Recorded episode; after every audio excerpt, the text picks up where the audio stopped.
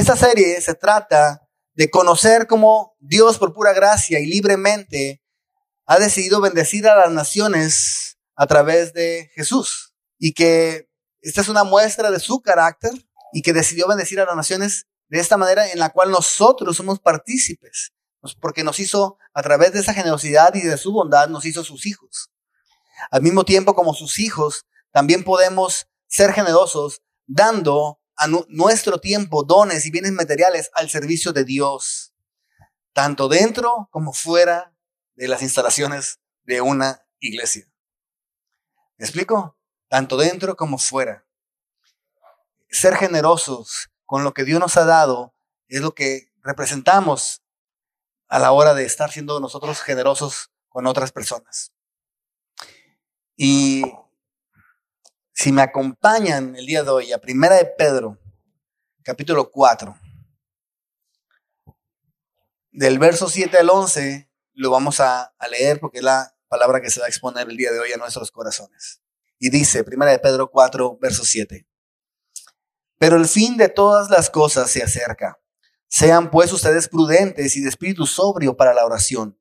Sobre todo sean fervientes en su amor los unos para los otros pues el amor cubre multitud de pecados. Sean hospitalarios los unos para con los otros, sin murmuraciones. Según cada uno ha recibido un don especial, úselo sirviéndose los unos a los otros como buenos administradores de la multiforme gracia de Dios.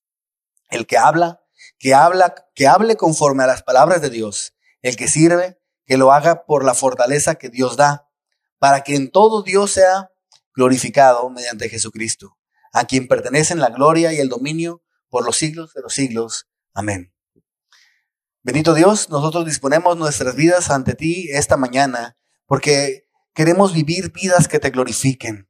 Queremos vivir vidas, Señor, como las como la que tú viviste, Señor Jesús. Y tu espíritu, Señor, nos empodera para ello. Señor, sabemos que nos falta mucho camino que recorrer, pero sabemos que no nos dejarás y que sea a través de la predicación de tu palabra, Señor, que sigamos siendo transformados a tu semejanza para tu gloria.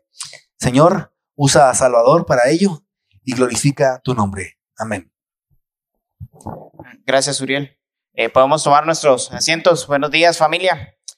Em, hoy, pues como decía Uriel, continuamos con nuestra serie Un Reino Generoso. Ya finalizamos Joel hace 15 días y, y pues vamos a estar en una pequeña serie viendo cómo Dios es generoso y cómo nosotros podemos ser generosos eh, por medio de, Dios. Y pues antes de entrar al pasaje, quisiera hacer mención a, una película que salió hace poco, a finales del 2021, y que personalmente me gustó mucho.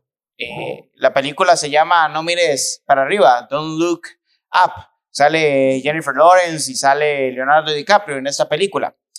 Y pues la película trata sobre el tema del fin del mundo. Es, una sátira sobre el fin del mundo. Está en Netflix, se la recomiendo. Es, bastante buena si les gustan las películas de sátira y si les gustan las películas sobre el fin del mundo, no mires arriba, e, es una buena opción. Eh, permítanme hacerles un, un, resumen breve sin entrar en, en, spoilers sobre la película y el por qué es que nos, nos importa en este momento para la, para la prédica. Eh, para empezar, en esta película eh, lo, que, lo que vemos em, es que supuestamente dos científicos descubren que un meteorito va a estrellarse con la Tierra y que falta poco tiempo. ¿Qué, qué es lo que vamos a hacer, no? Como humanidad. Y pues todo el mundo esperaría eh, algo como, como aquella película en la que se nos presenta eh, que un grupo de astronautas van y van a reventar un, el, meteorito para evitar que, que ocurra el accidente o algo por el estilo, pero no. En esta película hay diferentes respuestas. Hay algunos que dicen, bueno, el meteorito de seguro trae metales. Entonces, mejor esperemos a que se estrelle en la Tierra y extrajemos los metales para hacernos ricos, ¿no? Eh, ridículo, o sea, se iba a extinguir la humanidad. Otros quieren alzar el nombre de sus países, entonces intentan eh, por, de manera individual, por sus propios esfuerzos, tratar de desviar el meteorito, cosa que no va funcionando. Y, finalmente hay algunos otros eh, que dicen, no, es mentira, el meteorito no existe, eso no va a pasar, eh, y deciden no mirar arriba. eh, negándose, negando la realidad de lo que iba a suceder, o queriendo simplemente vivir de una manera pesimista el final de los tiempos, el final de la raza humana. Lo interesante de esta película es que si nos ponemos a reflexionar, eh, realmente la humanidad sí responde de maneras diferentes y la gran mayoría de ellas insensatas ante la idea de la muerte y del fin del mundo. Eh, las respuestas que nos presenta No mires arriba no están muy lejos de la realidad de lo que la humanidad haría. Y la pregunta es, ¿cómo nos llama la Biblia a vivir en los últimos tiempos? Pues el texto que vamos a estudiar hoy habla exactamente de eso. Eh, estamos en los últimos tiempos. Desde que Cristo Jesús vino, murió, resucitó y ascendió, estamos esperando la inminente llegada de nuestro Salvador. Y la Biblia una y otra vez dice que estos son los últimos días. Incluso Jesús dijo, no va a pasar de esta generación. Y no es que Jesús se haya equivocado respecto a cuándo es que iba a ser su segunda venida, es que simplemente es algo inminente y tenemos que vivir alertas ante esto. Y Pedro aquí nos dice qué significa vivir alerta. Y lo que nos dice es que estamos llamados a vivir conforme al carácter y las obras de Cristo. A que nos sirvamos generosamente para glorificar a Dios esa es la forma en la que debo vivir en estos últimos días. Sirvámonos generosamente para glorificar a Dios. Pues esta idea la vamos a ver representada en dos secciones de estos cinco versículos que son muy amplios para hablar. Vamos a hablar sobre que seamos como Cristo, los versículos del 7 al 9, y vamos a hablar sobre servirnos como Cristo en los versículos 10 al 11. Veremos que el pasaje nos llama a ir en contra de la cultura y de lo que la cultura dice que hagamos y nos muestra la manera de vivir una vida centrada en Cristo, una vida que lo invita a Él, que sirve a su iglesia como Él lo ha hecho. Así que, ¿qué les parece si repetimos los versículos del 7 al 9 y vemos cómo podemos ser como Cristo? Pero el fin de todas las cosas se acerca. Sean pues ustedes prudentes y de sobrio espíritu para la oración. Sobre todo, sean fervientes en su amor los unos por los otros, pues el amor cubre multitud de pecados. Sean hospitalarios los unos para con los otros, sin murmuraciones. Lo primero que Pedro dice en este pasaje es que el fin de todo está cerca. Eh, y eso tiene su contexto. Eh, como esta es una serie temática, tenemos que entrar a hablar de los contextos de los diferentes pasajes que estamos citando. Primera de Pedro 4, del 1 al 6, nos habla sobre que no debemos vivir en los pecados que acostumbrábamos a vivir antes, que ese tiempo ya pasó, que ahora con lo que nos resta de vida debemos vivir conforme al Evangelio. Y los versículos del 12 al 19 de Primera de Pedro 4, que también se los dejo de tarea, alienta a los cristianos a que si están sufriendo por seguir a Cristo, si están sufriendo por vivir el Evangelio, se sientan gozosos por ello, porque significa que no pertenecen al mundo, sino que pertenecen a Dios. Y por eso el mundo no los quiere. Ahora, en medio de eso, Pedro nos dice cómo es que debemos vivir. Y eso es primera de Pedro 4, del 7 al 11. En los versículos del 7 al 9, Pedro enumera tres formas en las que podemos ser como Cristo. Y lo primero lo que habla es de la oración. Él dice, sean prudentes y sobrios en el espíritu para la oración. Eh, ¿Qué significa esto? De ser prudente, de ser sobrio a la hora de orar. ¿Qué es lo que implica? Pues la idea de prudencia y de sobriedad en este texto tiene que ver con no dejarnos sobrepasar emocionalmente por el fin del mundo, ya sea temiendo tanto el fin del mundo que pasamos orando por auxilio al Señor solo porque no queremos sufrir el fin del mundo? O no tener esa visión fatalista de las que les comentaba de esta película y decir, bueno, todo se va a destruir, todo se va a acabar, ¿qué me importa lo que pase? ¿Qué me importa la vida? No, un espíritu sobrio y prudente obra, ora centrado en Cristo. Primera de Pedro 1.13 nos lo explica un poco mejor. Dice lo siguiente. Por tanto, Preparen su entendimiento para la acción. Sean sobrios en espíritu. Pongan su esperanza completamente en la gracia que se les traerá en la revelación de Cristo. Pedro en este pasaje eh, relaciona la sobriedad del Espíritu con la esperanza en la gracia de Cristo. Y esto es lo que debería alimentar nuestra oración, la esperanza de que Cristo nos va a salvar, de que Cristo ya nos ha salvado, de que Cristo nos va a rescatar del infierno, que la muerte no tiene la última palabra sobre nosotros, que los últimos tiempos no son para el creyente tiempos de desesperación, sino de esperanza, porque va a ver a Cristo gobernar por encima de todo. Si esta esperanza alimentara nuestra oración, ¿cómo sería nuestra oración?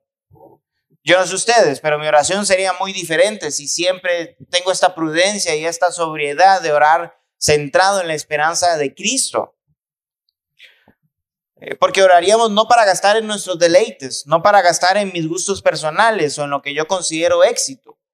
Porque oraríamos no para que se haga nuestra voluntad, sino para que resplandezca la voluntad de Cristo y Dios sea glorificado en nuestras vidas.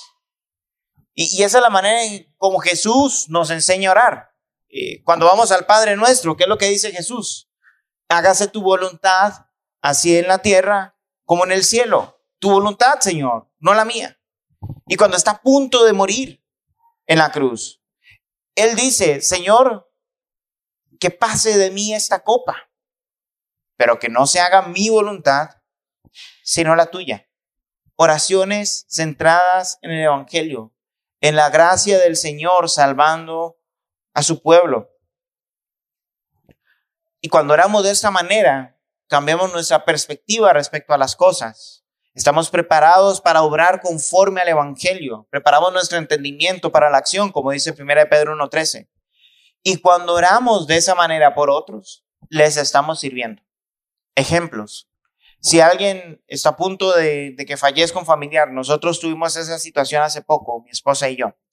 Una tía de ella estaba gravemente enferma con cáncer. Y la mayoría de la gente está orando para que se salve la tía de, mi esposa, la tía de Ruth. Y nosotros queríamos que, que ella fuera sana, que Dios le liberara del cáncer. Y oramos por eso también. Pero le pedimos a Dios que fortaleciera a la familia y que fuera lo que fuera que pasara, que ellos pudieran reflexionar en lo frágil que es la vida y en cómo debemos depender del Señor al final y confiar en el Señor en medio de lo frágil que es nuestra vida. No sé cómo Dios respondió a esa oración porque no estoy en Perú, no estoy con la familia de Ruth, pero me imagino que sí, que Él se está glorificando en la vida de cada uno de los familiares de Ruth. ¿Qué motiva nuestras oraciones? ¿Cómo podemos orar los unos por los otros? Lo que Pedro nos está enseñando es que nuestra oración debe estar movida por la esperanza de la gracia de Jesucristo. No es nuestros deseos que pueden ser ilegítimos, no es nuestra reputación o en nuestra comodidad, en la gloria de Dios. En la búsqueda de que en cada situación podamos ser y nuestros hermanos puedan ser más y más como Cristo, que Él sea glorificado en medio de todo. Otro ejemplo, si alguien me lastima, ¿en qué manera podría orar? Probablemente yo diría, Señor, haz justicia entre el que me ofendió y mi persona. Elimina a ese desgraciado porque me hizo daño. Salva mi reputación en medio de esto. Y en cierto sentido la Biblia nos enseña que podemos orar así, para eso están los, los salmos imprecatorios, ¿no? Eh, un grupo grande de salmos que está en, el, en la Biblia. Pero realmente como cristianos, a la luz del Evangelio y de la cruz, estamos llamados a orar para que Jesús se glorifique en medio de esto. ¿Y qué cosa traería mayor gloria a Dios sino que el perdón y la gracia que podamos extender hacia el que nos ofendió? y que esta persona pueda reconocer a Cristo y correr hacia su gracia. Eso es ser sobrio y prudente en la oración, no orar por lo que dicen mis sentimientos, sino orar por lo que el Evangelio dice. Ahora, el segundo aspecto que destaca Pedro es el amor. Sean fervientes en amor, dice el versículo 8, porque el amor cubre multitud de pecados. Yo no sé cómo lo ven ustedes, pero si yo leo ferviente, yo pienso en algo intenso, apasionado, que desborda de energía, ¿no? Es como, como esos buenos defensas de fútbol que no dejaban pasar a los, a los delanteros, ¿no? Tal, tal vez pienso en Paolo Maldini o en Andrés Nesta, ¿no? Dos defensores italianos aguerridos, nadie los pasaba, ¿no?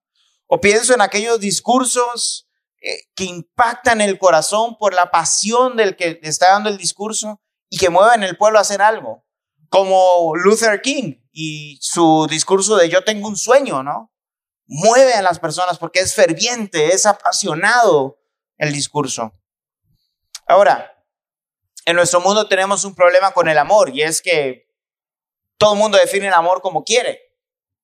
Muchas veces utilizamos la palabra amor para hablar sobre la pasión, sobre la lujuria, sobre la obsesión o simplemente sobre la atracción o el enamoramiento. Muchas veces escuchamos la frase o decimos la frase, es que lo amo, es que yo lo amo. Y realmente lo que estamos diciendo es que tenemos una obsesión, lujuria, enamoramiento o una pasión ilegítima hacia algo o alguien es que yo lo amo.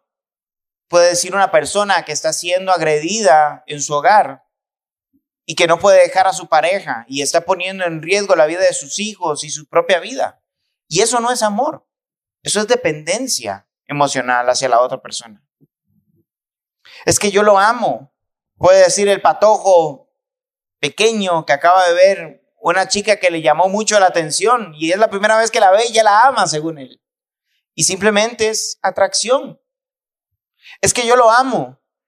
Eh, dice aquel hombre que busca impresionar a una mujer que le encanta y con la que solo quiere tener sexo y pasar una noche.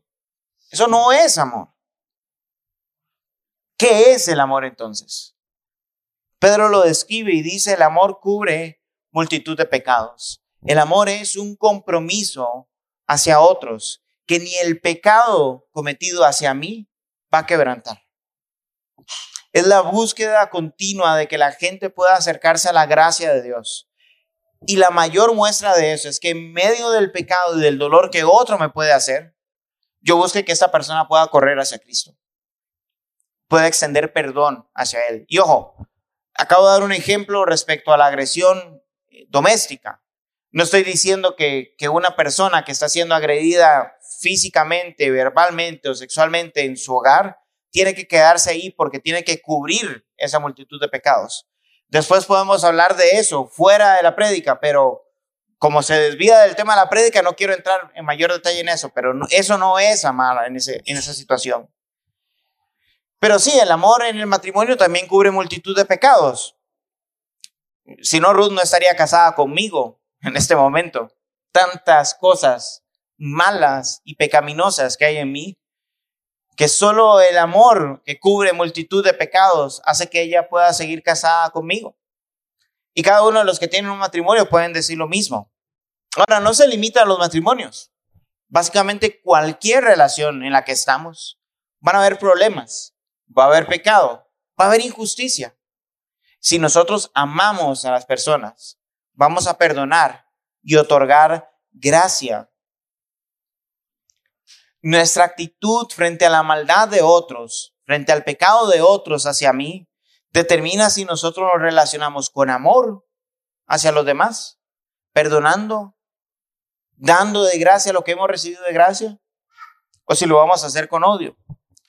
Pedro cuando describe esta idea de porque el amor cubre multitud de pecados, hace referencia a Proverbios, capítulo 10, versículo 12, que dice, el odio que crea rencillas, pero el amor cubre todas las transgresiones.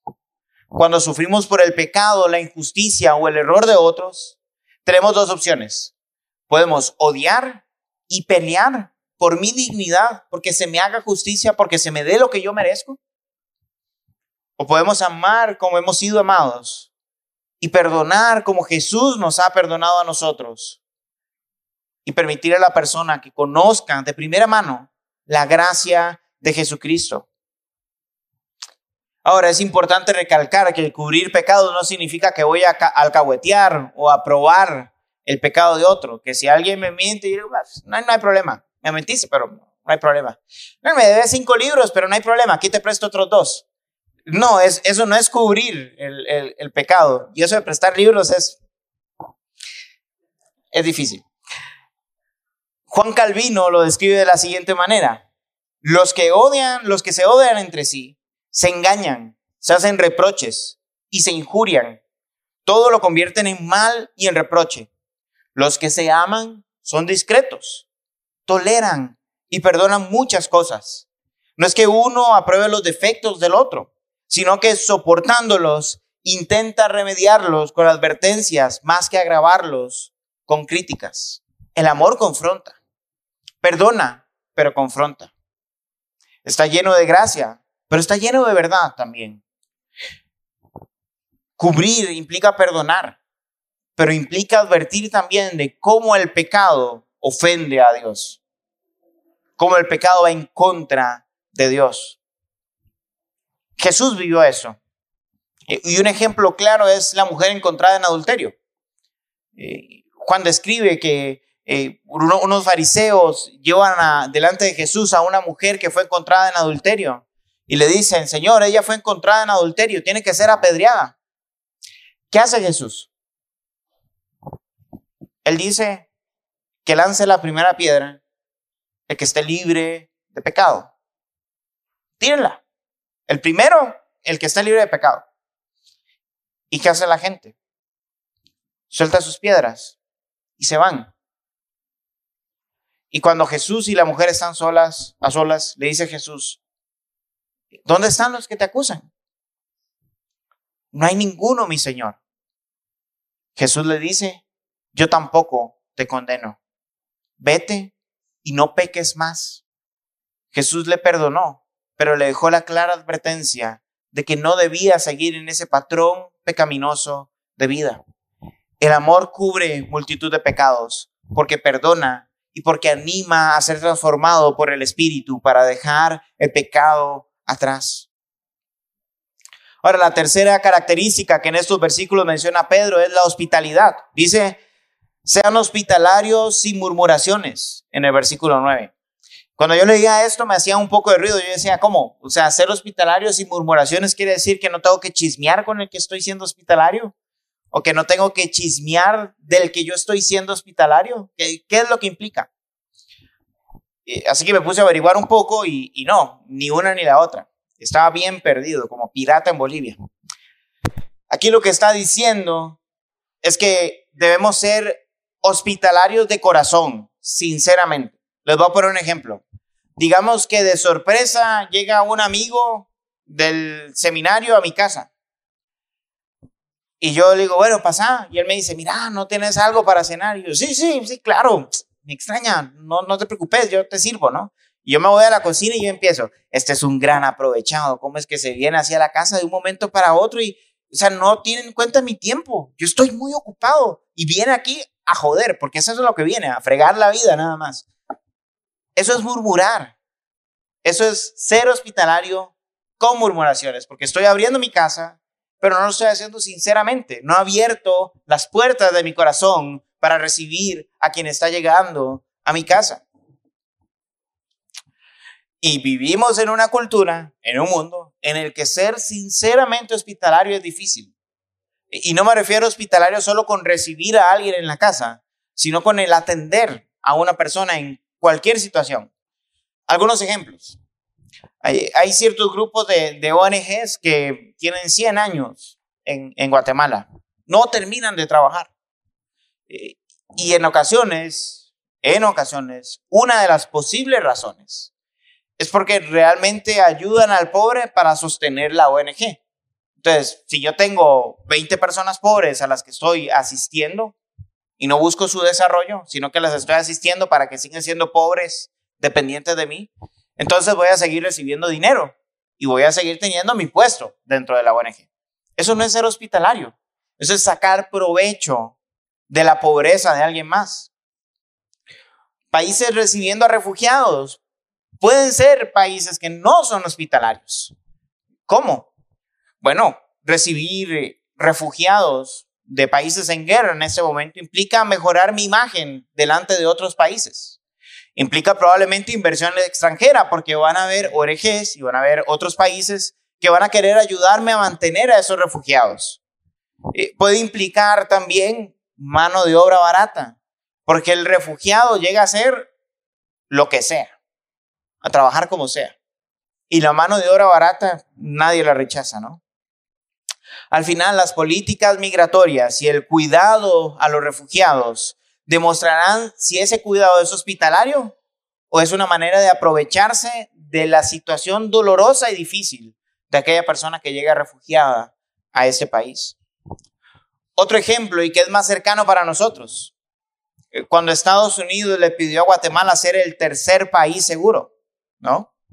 Que fuera el país que acogiera a, los migrantes, que los tuvieran acá un tiempo para solucionar la crisis migratoria. ¿Por qué Guatemala iba a acceder? Porque si no lo hacía, Estados Unidos iba a imponer ciertas reglas o retirar ciertos beneficios para Guatemala. Entonces no es que quisieran ser buena onda con los migrantes. Es que si no perdía mucho Guatemala. Eso no es ser hospitalario. Otro ejemplo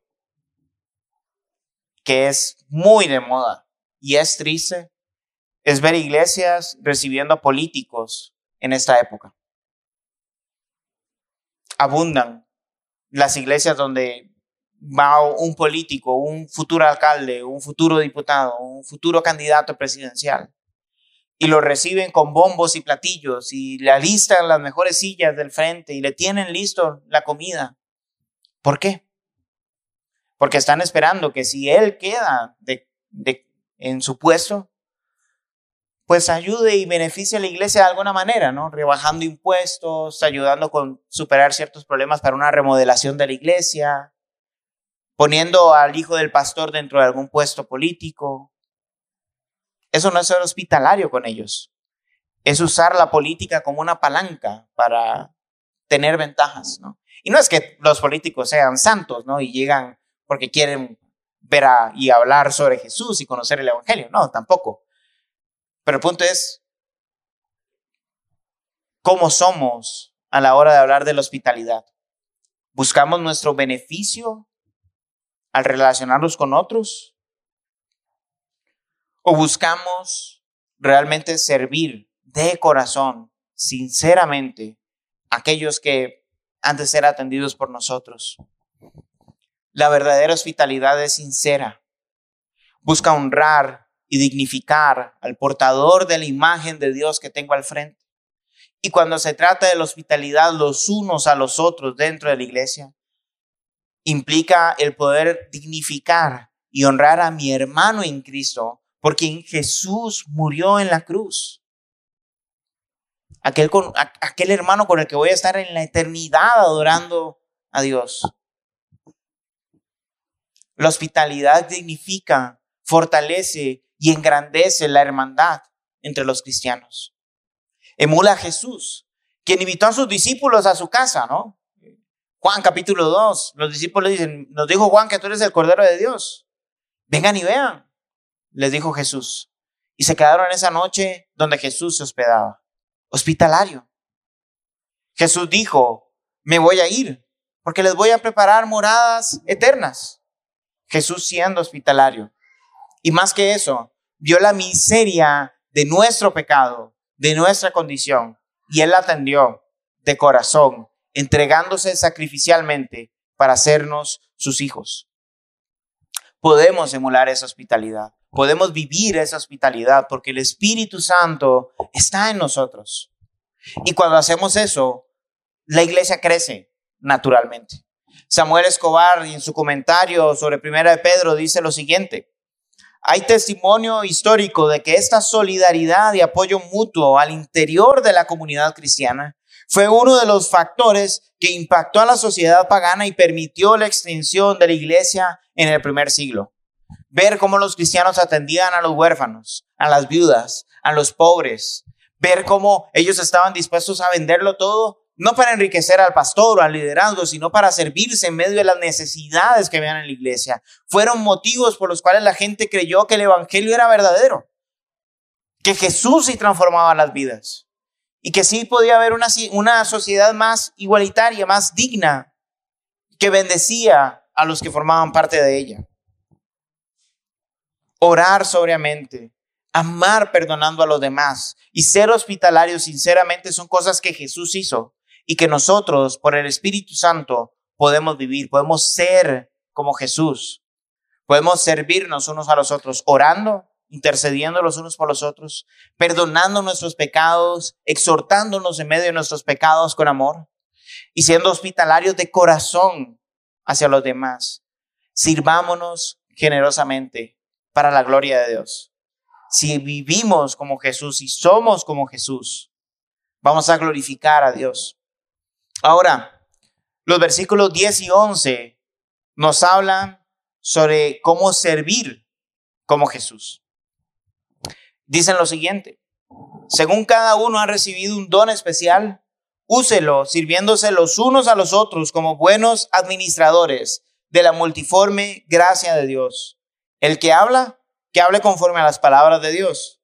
El que sirve, que lo haga en la fortaleza que Dios da. Para que en todo Dios sea glorificado mediante Jesucristo, a quien pertenecen la gloria y el dominio por los siglos de los siglos. Amén. Aquí podemos ver cómo Pedro nos llama a vivir como Jesús, sirviendo a los demás. Jesús mismo dijo, yo no vine a ser servido, vine a servir. Y para servir a los demás debemos usar los dones que el Espíritu Santo nos, nos ha dado. Y me encanta lo práctico que es Pedro, ¿no? O sea, uno ve Romanos 12 y Pablo saca una gran lista de, dones, ¿no? Uno ve Primera de Corintios 12 y Pablo saca otra gran lista de dones. ¿Y qué hace Pedro? El que tiene habilidad de hablar, hable conforme a las palabras de Dios. Y el que tiene la capacidad de servir, hágalo en la fortaleza de Dios. Eso es todo. Ahí lo cierro. Y es porque, desgraciadamente, y yo no creo que sea solo en nuestra época, pero desgraciadamente la iglesia se ha encargado de enumerar los dones, ¿no? Como si estas, estos capítulos fueran listas exhaustivas de dones, o sea, la lista completa de los dones que uno puede tener. Y no, no es eso. Romanos 12 menciona ciertos dones. Primera de Corintios 12 menciona otros dones. Hay algunos que, aparecen en ambas listas, pero hay otros que no. Y la razón más probable es porque la lista que Pablo enumera en Romanos 12 eran los dones más comunes en la iglesia en Roma. Y la lista que aparece en 1 Corintios 12 era la lista más común de los dones que había en Corinto.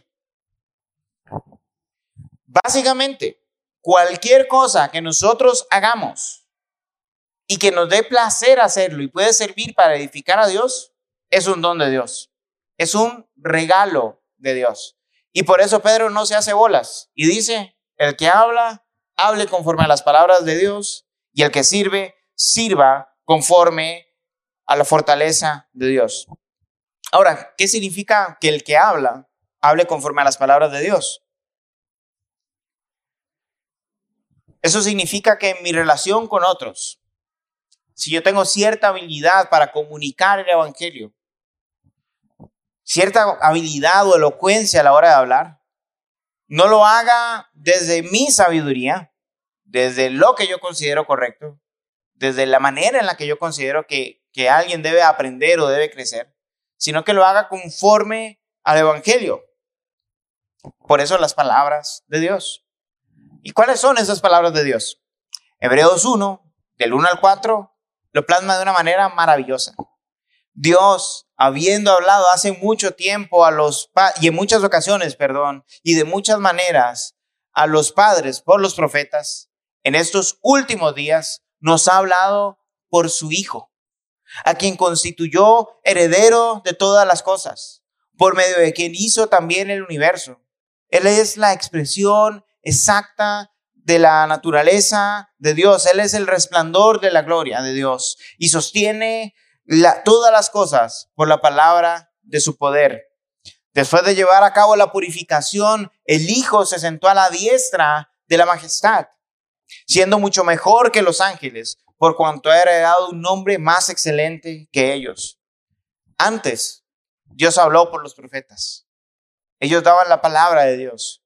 Ahora, en estos últimos días, en los últimos tiempos, Él habló por su Hijo. El Hijo, su mensaje, su vida, esas son las palabras de Dios. Eso es de lo que debemos hablar. Y miren cómo lo describe el autor de Hebreos. Heredero de todo el universo, creador de todo el universo, resplandor de la gloria de Dios. Nosotros somos una imagen distorsionada, una sombra de, Dios, pero Él es la imagen exacta de Dios. Él es el sustentador de todo lo que existe, purificador de nuestros pecados, más excelente que cualquier cosa creada. ¿Para qué hablar de otra cosa? ¿Para qué hablar de alguien más? ¿Para qué basar nuestro consejo en alguien o algo más? Él es la plena sabiduría de Dios. De Él es de quien debemos hablar. Nuestro don de palabra debe estar centrado en hablar sobre Cristo Jesús. Ahora, ¿cuáles son estos dones de palabra? Estos son algunos ejemplos, no es una lista exhaustiva, son ejemplos. Predicar la palabra, enseñar la palabra en comunidades misionales, en grupos de discipulado, cuando alguien tiene alguna duda. Aconsejar en medio de las dudas y la confusión de alguien más. Animar en medio del dolor y del luto. Mentorear la vida de otros creyentes. Todo esto se debe hacer solamente por la palabra de Dios, porque si lo hacemos desde nuestra sabiduría, vamos a fracasar. Porque somos finitos. No tenemos todo el conocimiento y no tenemos la capacidad de cambiar a alguien con nuestras palabras. La palabra de Dios sí tiene esa capacidad. ¿Quiénes nos creemos al pasar por encima la palabra de Dios y aconsejar con nuestras palabras, como si nuestro consejo fuera mejor. No lo puede ser, no lo va a hacer. Y por eso es que procuramos como iglesia estar comprometidos con la palabra y con la predicación centrada en Cristo y el estudio centrado en Cristo. Porque todo lo que enseñamos, todo lo que predicamos, si viene de nosotros, va a ser un conocimiento limitado incluso erróneo. Pero si nos centramos en la palabra de Dios, en el Evangelio, en nuestro hablar los unos con los otros, ahí sí vamos a crecer. Ahí sí vamos a florecer, a desarrollarnos. Juan Sánchez dice lo siguiente sobre esto. Él dice que los oráculos de Dios deben hacer eco en todas las paredes de la iglesia para que pueda edificarse en amor. Solo conociendo el amor de Dios podemos experimentar el amor de Dios y podemos dar el amor de Dios. Si no conocemos el amor de Dios, ¿cómo nos vamos a edificar en él? No es posible. Por eso debe gobernar nuestras palabras, el Evangelio. Sirvámonos generosamente con nuestras palabras para glorificar a Dios. Y el segundo grupo de dones que Pablo menciona es el tema del servicio. ¿Y, cuál debe ser, según Pablo, eh, Pedro, perdón, la fuente de servicio? La fortaleza de Dios, no nuestras fuerzas, la fortaleza de Dios. Si vamos a dirigir, si vamos a servir a los necesitados, si vamos a hacer un plan para apoyar a aquellos que tienen menos, si vamos a ser anfitriones, si vamos a servir en cualquier manera, Debemos rogar a Dios primero por su fuerza, que sea Él el que nos dirija para servir. Y esto es algo antinatural para el mundo, porque el mundo realza cuando nosotros hacemos cosas heroicas por nuestras propias fuerzas. Esos son los héroes, ¿no? Los que se levantan del polvo y, de lo más bajo y a punta de masazo y de fuerza salen adelante. Podemos ver el género de superhéroes en las películas. ¿Qué es lo que nos muestran? El Capitán América levantándose y diciéndole a Tony Stark, puedo hacer esto todo el día. ¡Wow! ¡Qué superhéroe!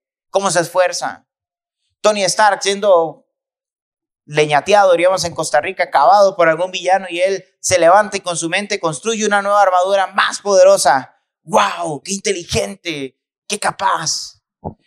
Peter Parker siendo Spider-Man y perdiendo a la tía May y levantándose y luchando contra el duende verde, pero no lo mata. Porque él es bueno. ¡Wow! ¡Qué hombre! ¡Qué superhéroe! Así debemos ser con nuestras fuerzas, con nuestra inteligencia, levantarnos y ser mejores. Dios tiene otro camino, que en su fuerza podamos vivir no para servirnos a nosotros mismos, no para lograr nuestros objetivos, sino para servir a otros, para amar a otros. Y cuando hacemos esto, Dios se glorifica. Cuando vivimos en su fortaleza, Dios se glorifica. Es más, Jesús pasó por esto. ¿Cuándo inicia Jesús su ministerio? Después de su bautismo, cuando el Espíritu Santo desciende sobre él. Jesús no inicia su ministerio en, sus propias fuerzas, siendo el, el Hijo de Dios, siendo la segunda persona de la Trinidad. Él lo hace acompañado del Espíritu Santo, empoderado por el Espíritu Santo. ¿Quiénes somos nosotros para creer que podemos servir a otros sin el Espíritu Santo en nuestras fuerzas? Pero si vivimos de esta manera, hablando las palabras de Dios, en la fortaleza de Dios, sirviendo a los demás generosamente, por amor, ahí Dios se glorifica. Ahí como finaliza el pasaje, Dios es glorificado, Jesucristo es glorificado en nosotros. Si Dios es el centro y el motor de nuestro servicio, él se llevará la gloria en medio de todo lo que hagamos. Si somos y obramos como Jesús, glorificaremos a Dios como dice Pedro en este pasaje.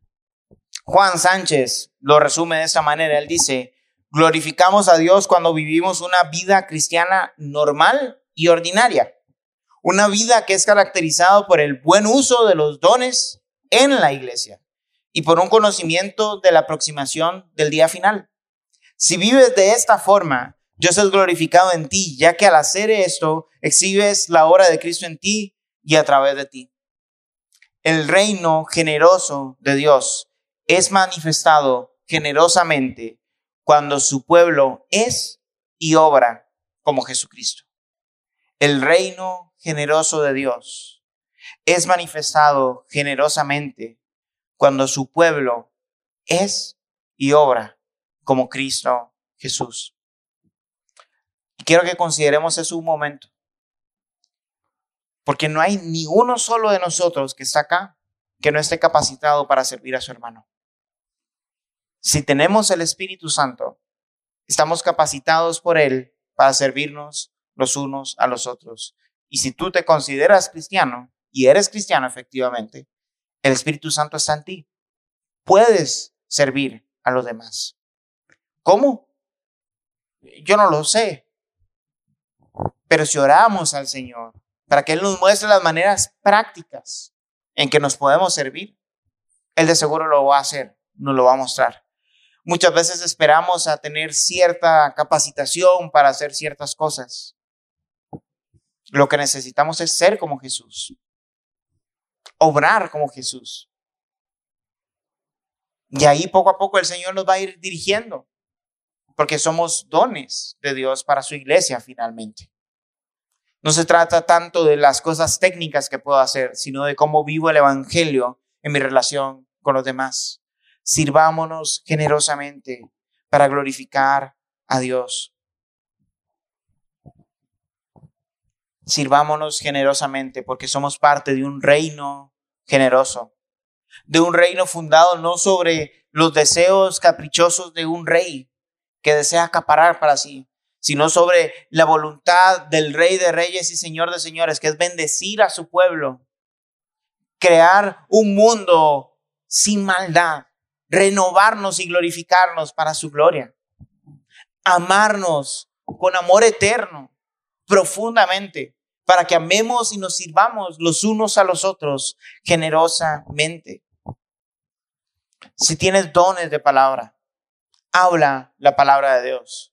Si tienes dones de servicio, sirve en la fortaleza del Señor. Pero sobre todo, seamos entendidos en nuestra oración, amorosos a la hora de perdonar y de confrontar a nuestros hermanos y hospitalarios como Jesús lo fue. Sirvámonos generosamente para glorificar a Dios. Y si alguno de nosotros aquí presente no, no se considera cristiano, y esto le ha llamado la atención, esta manera de vivir radicalmente diferente a como lo plasma el mundo, pues yo le invito a que podamos conversar al finalizar el servicio y poder hablar un poco más de esto ahora. Si igual no te consideras cristiano y esto no te llama la atención, puede ser por dos razones y y quiero ser cuidadoso con lo que voy a decir. Puede ser un orgullo que no has detectado. Por eso no necesitas ni quieres servir a otros. Simplemente quieres estar lejos porque ellos son inferiores a mí. O puede ser porque realmente crees que en tus fuerzas puedes ser bueno y te vas a quemar en ese camino. Y para los que somos creyentes, nuevamente, sirvámonos generosamente para glorificar a Dios.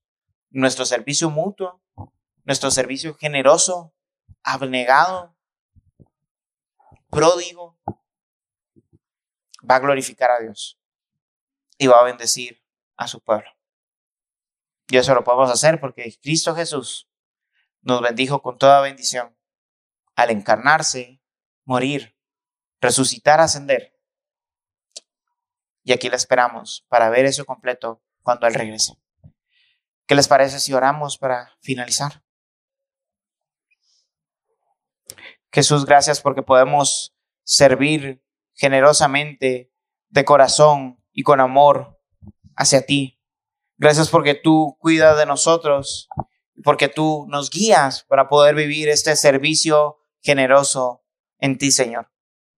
Te rogamos, Padre, que, que tú nos guíes a ser generoso como Cristo Jesús lo ha sido y que tú nos guíes para poder honrarte, Señor, a través de lo que somos y de lo que hacemos. Recordando siempre que en el centro debes estar tú, debe estar tu evangelio, Señor. Guíanos, confróntanos y anímanos para servirnos los unos a los otros de manera generosa como tú nos has servido. En el nombre de Jesús. Amén y amén.